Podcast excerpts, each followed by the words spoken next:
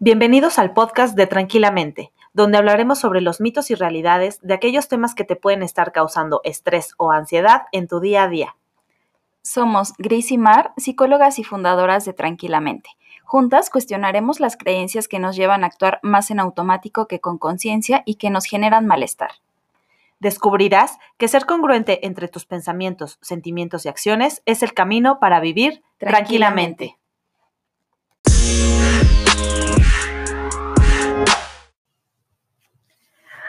Hola, hola, ¿cómo están? Bienvenidos al episodio número 14 del podcast de Tranquilamente. Hola, Mar.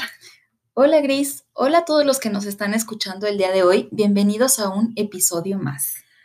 Hoy vamos a hablar de mindfulness, el arte de vivir en el presente. Y bueno, últimamente se ha escuchado mucho acerca de mindfulness o atención plena. Seguramente ya has escuchado este nombre y si no, bueno, pues justo hoy vamos a hablar un poco de eso porque queremos hablar sobre las generalidades de esta práctica y por qué se ha puesto tan de moda. Y también nos gustaría abordar algunos mitos sobre el tema. Sí, justo a partir de, pues un poco lo, lo que estamos viviendo en la situación de la pandemia, pues ha sido un tema como muy recurrente que hemos visto en diferentes talleres, en diferentes eh, cursos, y pues vamos a abordar un poquito acerca de qué se trata. Para comenzar, pues vamos a empezar como por esta definición.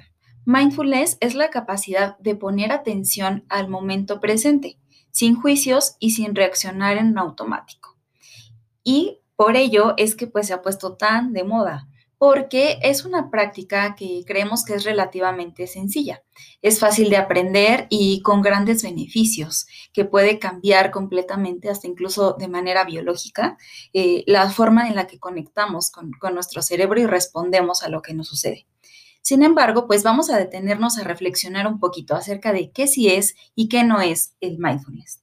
Sí, y estos cambios que comentas, Mar, son como a nivel este, de función cerebral, ¿no? Por ejemplo, se han, se han hecho ya muchos estudios donde analizan qué es lo que pasa en el cerebro de los meditadores. Hablaremos también un poco de eso, ¿no? De si eso no es un tipo de meditación, pero eh, bueno, se ha estudiado mucho y se han encontrado cambios en las, eh, pues a nivel estructural. Eh, pero con la práctica obviamente continua de mindfulness, ¿no? Entonces, de ese tipo de cambios hablamos, ¿no? Entonces, bueno, pues vamos a empezar con los mitos. El primero es que mindfulness te mantiene en calma todo el tiempo que respondes asertivamente siempre, que ya no te enojas, creo que esto es muy común, ¿no? Que ya no te enojas o que ya no estás triste y que estás en paz con todo el mundo. Y pues yo les diría que mindfulness no es que te mantenga en calma todo el tiempo, lo que sí nos permite es responder en lugar de reaccionar.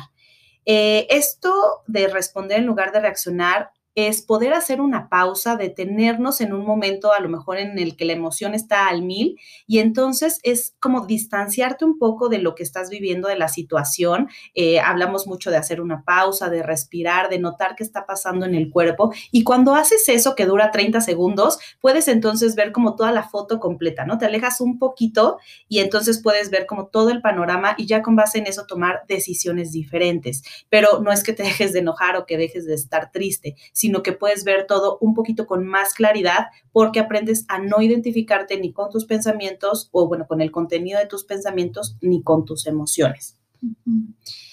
Y aquí me parece muy importante recordar que las emociones no es algo que podamos controlar y mucho pues va relacionado con este mito que esta herramienta del mindfulness o esta práctica lo que nos ayuda es a gestionar aquello que nos sucede más que querer controlarlo, porque como hemos mencionado antes, no es posible, las emociones ahí están y forman parte de ser personas, así es que más bien esta es una herramienta, una estrategia adicional para gestionar las emociones que vamos sintiendo de acuerdo a las experiencias que vivimos. Y bueno, pasando al siguiente mito, eh, es un tipo de meditación que te ayuda a poner la mente en blanco. En primer lugar, pues queremos mencionar que sí, mindfulness es un tipo de meditación y entendemos como meditación aquello a lo que le prestamos atención.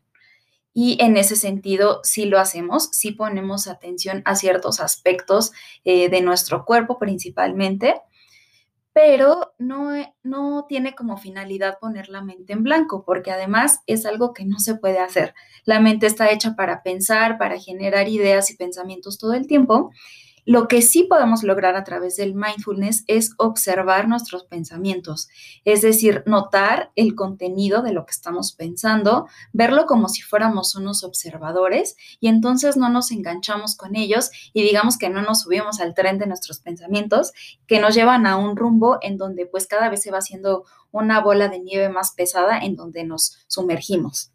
Entonces, sí nos ayuda como una meditación, pero no a poner la mente en blanco, sino más bien a observar lo que estamos pensando. Sí, y yo creo que no hay nada que nos ayude a poner la mente en blanco, ¿no? Realmente, y como dices, Mar, a lo que aprendemos es poner atención sin eh, dejarnos llevar por, por lo que sea que esté sucediendo. Y eso nos ayuda, pues, curiosamente, a a transitar como a un estado a lo mejor de un poco más de calma, lo que no significa que se terminen los problemas, ¿no? Porque otro de los mitos es que es una promesa de felicidad para siempre, en donde ya no peleas, ya no discutes, ya no te enojas, ya no hay problemas. Eh, y aquí hay una frase que me, me gusta mucho que es, mindfulness no es para sentirse bien, es para sentir bien.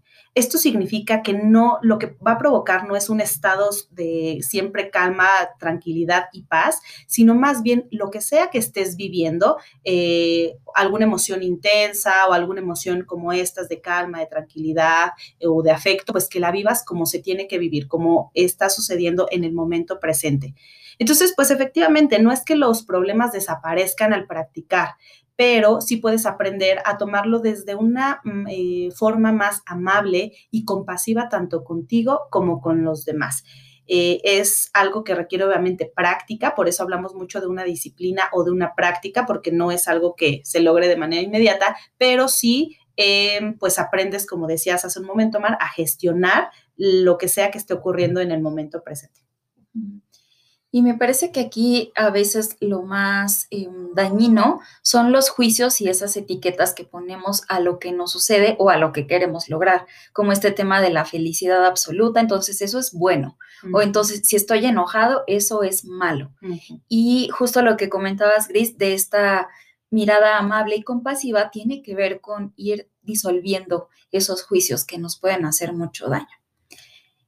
Sí, definitivamente. Y ahorita que decías esto, como que tendemos mucho a polarizar y a ver los opuestos, ¿no? Y como decías, lo opuesto de tener problemas es vivir siempre en paz y en armonía. Y la realidad, pues es que nos la realidad nos demuestra que no siempre es así, ¿no? Sin embargo, podemos aprender a estar con esos problemas, como decíamos hace un momento, viéndolos de una manera eh, separada, con ese pasito que damos hacia atrás y observar todo el panorama. Ese es, lo que te ayuda a tener como una mente más clara y que no te dejes llevar por, por la emoción.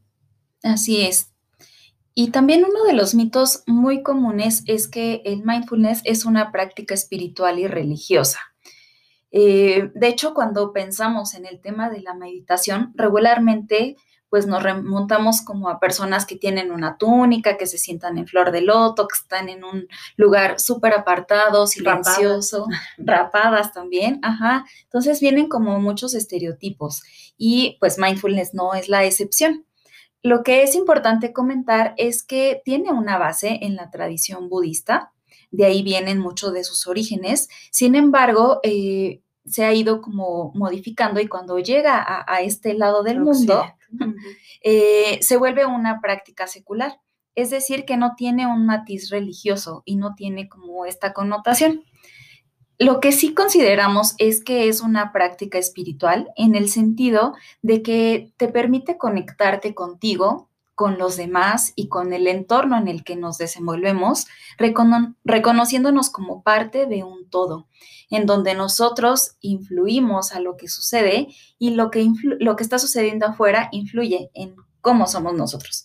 ¿no? Entonces, en esa medida, nosotras consideramos que sí es una práctica espiritual, pero también sabemos que este, esta palabra de espiritual pues tiene un significado distinto para cada quien, ¿no? y no significa que haya como ciertas reglas, lineamientos, bases o ciertos preceptos a cumplir, a diferencia de una religión, por ejemplo.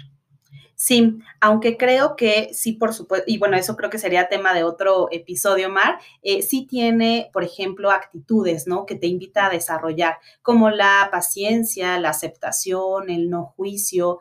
Eh, sin embargo, pues sí, no es que tengas como un horario para hacerlo y si no, ya, ya no estás cumpliendo, no. Sí te invita a que lo practiques de una manera continua y permanente, pero pues si no hay como tal, este, pues casi casi un libro que, ah, que te guíe en todo eso, ¿no? Eh, y bueno, junto con esto de la práctica, de si es una práctica espiritual o religiosa, está otra parte en donde muchas personas piensan que si practicas mindfulness no puedes practicar una religión. Y bueno, pues como hablábamos, como no tiene una connotación religiosa, cualquier persona de cualquier, eh, que practique cualquier religión también puede practicar mindfulness. Eh, en la meditación mindfulness te enfocas en las cosas que están presentes, por ejemplo, en tu cuerpo, en tu respiración, en tus sensaciones corporales, en tus pensamientos. Este tipo de situaciones que ya están presentes las usamos como anclas y entonces las observamos con estas características de sin juicio y sin reaccionar en automático. Sin embargo, si lo quieres ver de otra manera, pues también rezar, por ejemplo, puede considerarse una forma de meditación, ¿no? Porque es estar con la oración, repetirla, eh, y entonces en ese momento tu mente solo está en esto que estás haciendo. Por eso pudiera considerarse también, por ejemplo, la, eh, rezar o las oraciones como una forma de meditación. Pero en mindfulness no repetimos mantras, por ejemplo, no hay frases que repitas, sino simplemente pones atención y regresas una y otra vez tu atención al objeto le llamamos el objeto de meditación, que es esto que les decía, los pensamientos, el cuerpo, la respiración, este, o incluso los sonidos, por ejemplo. Sí, y aquí me parece muy importante hacer la aclaración que meditaciones hay muchas maneras, muchos estilos, muchos enfoques y mindfulness es uno de ellos. Es una, una práctica que eh, le quita como esta connotación religiosa, que hace mucho énfasis en estar en el momento presente, de quitar los juicios y de eh, pues prestarnos atención a nosotros mismos y a lo que conforma nuestra realidad en ese momento. Entonces creo que es, es importante hacer como esta esta aclaración y también ahorita me, surge un poco que se puede hacer de diferentes maneras, ¿no? No es necesario estar en una posición en particular o que tengas que estar en, estas posiciones o posturas de, yoga o en flor de loto, eh, que en algunas otras meditaciones sí es como algo, algo requerido. Acá es como yo diría que un poquito más libre, ¿no? Como que tú lo puedes hacer en diferentes maneras de acuerdo a lo que te acomode mejor, ¿no? A lo que te, te resulte más cómodo. Sí, de hecho lo puedes hacer sentado, parado, eh, caminando o acostado o acostada, ¿no? Entonces sí, lo, como dices, no necesitas, eh, o sea, no hace énfasis en la postura, sino más bien en la actitud y en la intención con la que realizas la práctica. Y fíjate, Mar, que, eh, bueno, ya, ya abordamos como un poquito de este mito, pero ahorita que hablábamos que mindfulness hace énfasis es en estar en el presente, también me gustaría platicar un poquito de por qué es importante estar en el presente.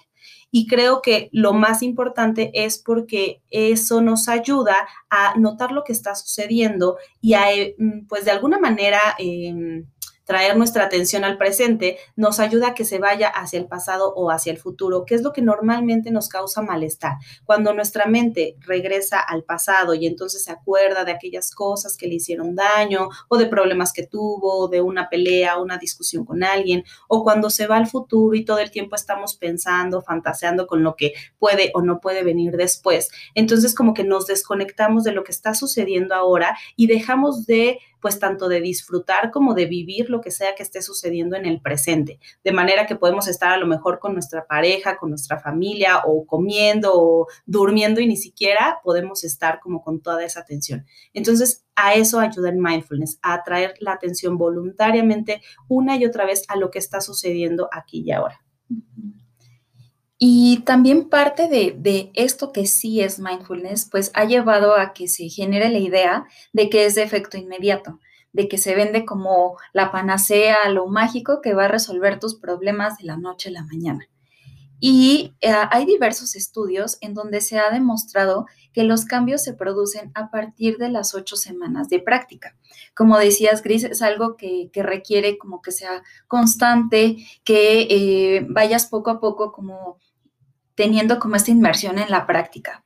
porque, bueno, ya ahorita les platicaremos un poquito cómo lo hemos vivido cada una, pero pues sí es importante mencionar que para tener estos efectos hay que ser constantes. Yo diría que es como la palabra clave, es como cuando vas al gimnasio y entonces pues empiezas a notar a partir de algunas semanas que tus eh, músculos se fortalecen o tienes mayor flexibilidad o ya puedes hacer otro tipo de ejercicios, ya aguantas más peso.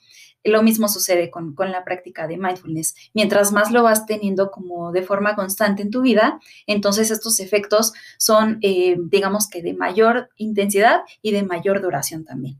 Sí, pero lo mismo que en el gimnasio, si dejas de ir, pues otra vez los músculos pierden ese tono, ¿no? Y entonces a lo mejor ya no tienes la misma resistencia. Pues lo mismo pasa con la práctica y con cualquier cosa que practiques, ¿no? Entonces, eh, de eso se trata. Yo creo que a mí lo que me gustaría más eh, poner como ese foco o esa atención o recalcar es que sí tiene muchos beneficios. Ahorita, como decías, Mar, platicaremos un poquito de cómo lo hemos vivido nosotras. Por supuesto que tiene beneficios y que está comprobado con ciencia y muchas cosas, pero nada tiene beneficios inmediatos, ¿no? O sea, nada tiene un efecto de hoy lo practicas y mañana ya... Eh, tienes la felicidad garantizada, sino que requiere de esta disposición para estar con lo que sea que esté sucediendo. Si estás pasando un momento desagradable, pues entonces estás con eso, abrazas eso que te está sucediendo y entonces lo puedes resignificar, que es algo de lo que hablamos mucho nosotras, ¿no? Pero no intentas cambiarlo, porque cambiar el presente es, intentar cambiar lo que ya es, lo que está sucediendo es desgastante. Entonces, lo que te ayuda esta práctica es a reconocer lo que ya es y a transitar con ello, ¿no? Entonces, ¿tú cómo lo has vivido, Mar? Más o menos cuánto tiempo tienes practicándolo y cómo es más o menos como para, para que las personas que nos escuchan y que a, lo mejor nunca habían escuchado hablar de mindfulness se den una idea de cómo se puede practicar. Pues yo lo he practicado yo creo que alrededor como de año y medio, dos años. Eh, la verdad es que era algo desconocido para mí, era un mundo totalmente ajeno y creo que lo más difícil para mí en un inicio ha sido como prestar atención a lo que está. Muchas veces, y yo me incluyo, seguramente a muchos de ustedes les ha pasado, que la mente va a prisa y va volando tan rápido que te vas con ella, ¿no? Estás pensando mucho en todo aquello que ya fue, en todo lo que será, en todos los pendientes que vienen, en los problemas que ya tuviste, ¿no? Y, a mí me pasaba algo como muy parecido al inicio de la práctica. Y para mí fue todo un reto, como empezar a concentrarme en el momento presente y también el permitirme sentir, que es algo que decías, Gris, el como convivir con esa parte de, de malestar y poder darle ese espacio, ese lugar para experimentarlo. Y poco a poco, pues ha sido un camino, ha sido como con altas y bajas, tampoco es que ya haya pasado el primer mes y después de ahí ya lo, lo haga sin dificultades. La realidad es que hay momentos en los que me es más sencillo hacerlo, hay momentos en los que me cuesta más trabajo o hay momentos en los que decido como hacer una pausa y, y empezar como a alejarme un poco de eso. Pero lo que sí podría decirles es que a lo largo de este tiempo yo he notado en mí una parte, digamos que más amable y más amorosa conmigo en donde no juzgo lo que me sucede, no juzgo lo que siento y tampoco lo que sienten otras personas o querer como cambiar las cosas a que sean como a mí me gustaría. Es muy complicado, sinceramente, o sea, creo que no es eh, sencillo como lidiar con ello, pero a partir de la práctica he visto que me genera como un beneficio, me siento más tranquila, me siento como con tomando en control aquello que sí puedo hacer, lo que sí está en mis manos y eso me da muchísima tranquilidad. Y pues yo trato de hacerlo en algunas ocasiones al despertar unos minutos o a veces al dormir. También me ha ayudado como a conciliar mejor el sueño, a estar más en calma y también últimamente cuando tengo como estos momentos de mucha abrumación, que me siento como saturada de, tanto de tareas, de actividades o también emocionalmente, cuando siento que algo me está haciendo como mucho ruido, me doy como un tiempo para estar conmigo, para prestarme atención a lo que sucede y a partir de ahí como poder notar qué necesito. Y pues eso es un poquito como lo de mi experiencia a través del mindfulness. Oye, Ay, perdón, ahorita te quería preguntar, ¿pones algún audio o lo haces simplemente en silencio? Pues a veces sí, a veces sí me es más fácil hacerlo con, con un audio, sobre todo cuando me siento como más inquieta, me ayuda más como hacerlo de manera guiada.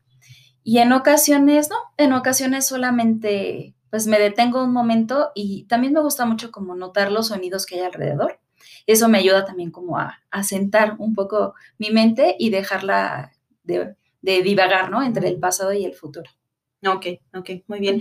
Y bueno, fíjense que en nuestra página de tranquilamente.net tenemos algunos audios por si, eh, porque sí, a lo mejor de inicio hacerlo solamente en silencio puede ser un poquito complicado. En nuestra página pueden encontrar algunos audios, son gratuitos eh, y lo pueden hacer, ¿no? De, diferentes eh, formas, que son ejercicios guiados y más o menos duran como entre 10 y 15 minutos, ¿no? y bueno, fíjate, Mar, que yo tengo más o menos cuatro años practicándolo. Eh, y yo sí lo busqué como desesperadamente, eh, como una forma de ya quiero eh, tener calma y quiero ser feliz, ¿no? Yo me encontraba en un momento de mi vida, sobre todo laboralmente, en donde estaba muy cansada, muy fastidiada, ya no rendía, bueno, mucho de lo que les conté en la introducción, ¿no? En la presentación del podcast. Entonces, bueno, pues yo me metía a un curso de mindfulness que la verdad a mí, yo sí puedo decir que a mí sí me cambió la vida y voy a decir por qué. Este, en primera, porque cuando yo entré y escuché que era un tipo de meditación, dije, ay, no, ¿en qué me metí? Yo no quiero meditar, yo no sé de eso, ni siquiera soy ni espiritual, ni religiosa, ni nada. Pero bueno, pues me di la oportunidad de continuar escuchando, de hacer las prácticas que ahí proponían y eh, pues sí, decidí que quería seguir practicando porque era como ya este, pues no sé, como la última carta a jugar, ¿no? Yo ya había intentado de todo y no, y no, este, no podía. Entonces, bueno, empecé a practicar, tengo cuatro años haciéndolo, empecé a tomar otros eh, talleres, otros cursos, a prepararme más y eh, yo más o menos como lo trato de hacer es en las mañanas, o sea, normalmente si no lo hago en las mañanas ya después me cuesta mucho trabajo y lo practico más o menos unos 10 o 15 minutos al día, a veces un poco más. Eh, por ejemplo, cuando estudié la, certificación, pues tuvimos un retiro de casi cinco días de pura práctica. Entonces, bueno, pues depende mucho del momento en el que esté. Pero en un día a día, pues trato de hacerlo siempre en, en las mañanas. Eh, y a lo largo del día me trato como tú, ¿no? Me doy unos minutos, uno o dos minutos para eh, detenerme y respirar. Muchas veces me doy cuenta que cuando estoy demasiado concentrada no estoy respirando, ¿no? Estoy así como con la presión en el, en el pecho y entonces me doy como ese espacio, me pongo a respirar. Yo, eh, como tú, prefiero hacerlo. Yo sí uso mucho los audios que en algún momento me dieron en algún curso o en, en mi diplomado, pero también hay momentos en los que prefiero el silencio total y entonces nada más eh, pues estoy conmigo escuchando mis pensamientos y eso me ha ayudado mucho a darme cuenta de mis patrones de pensamiento, ¿no? De esos pensamientos que se repiten y que te molestan y que te molestan y entonces pues yo lo complemento con la escritura. Después de meditar, escribo un poco lo que pasó durante esa práctica y ya como que puedo continuar con mi día. Pero más o menos es así como yo lo hago. Este, a veces escucho nuestros propios audios y a veces eh, los que te decía de, de mi diplomado, pero lo que sí les puedo decir es que se vuelve como, pues como un estilo de vida, como algo que haces todos los días, que te levantas y te lavas los dientes, es algo que puedes hacer así, que también lo puedes usar pues haciendo otro tipo de actividades, como comiendo, como algo que me gusta hacer mucho más es ver mis plantas y ese es como mi momento mindful del día, pero realmente puedes practicarlo de muchas maneras, ¿no? Y también creo que es importante compartir que no hay la manera, ¿no? Sino que cada quien encuentra su forma, su, lo que mejor le acomode. Creo que lo más importante es que te sientas cómodo al hacerlo, que no sea algo forzado o que se vuelva como una tarea más, sino que realmente lo, lo veas como algo que te está nutriendo, que está aportando a tu día, que te ayuda a conocerte mejor, tanto en momentos agradables como en momentos desagradables, a conocer a los demás, porque también creo que esta curiosidad de ver lo que, lo que sucede a tu alrededor implica, por supuesto, las relaciones que tenemos con, con otras personas, sobre todo con las personas que vivimos o con las que forman parte de nuestro círculo inmediato. Entonces, en la medida en que lo vamos practicando, se lleva como sin querer, o sea, sin, de manera no intencional a, otras áreas de la vida. Entonces, creo que eso es lo que lo hace muy, muy rico.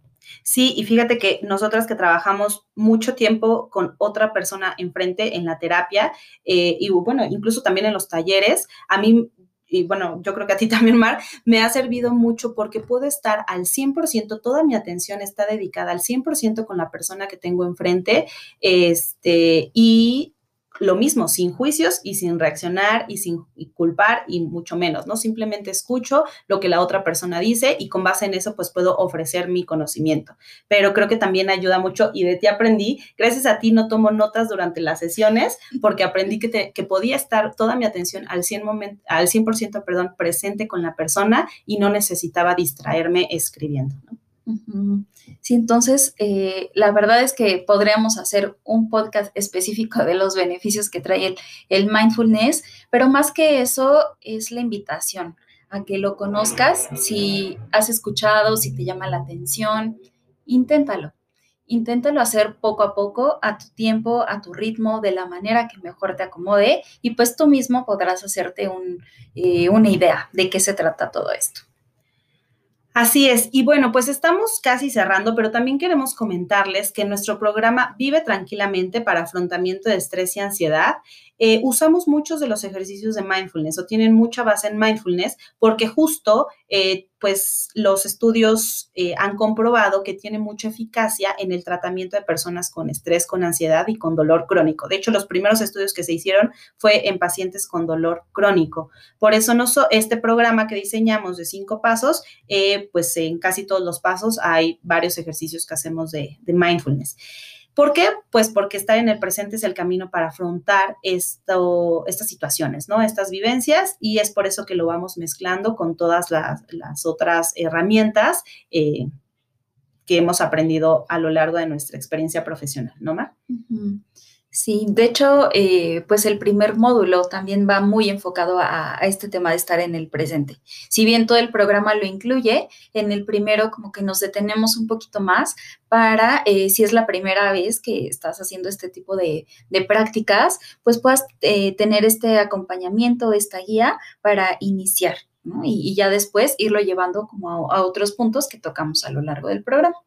Y bueno, si te llama la atención, recuerda que nuestra página página de internet tranquilamente.net puedes encontrar tanto la información de este programa Vive Tranquilamente como eh, entradas de blog donde hemos escrito acerca de esto y también los audios que les decía donde pueden empezar a practicarlo.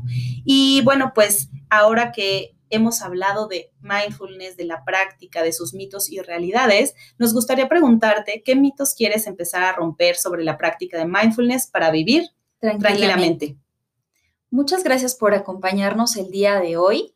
Eh, si crees que a alguna persona le puede interesar este episodio, que tenga algunas dudas sobre este tema, ayúdanos a compartirlo, que es la manera en la que podamos llegar a más personas. Y pues eh, recuerda que también todos nuestros canales de comunicación están abiertos para ti por si tienes algún comentario, alguna duda acerca de este tema o quieres empezar a practicarlo, pues podamos como darte alguna orientación.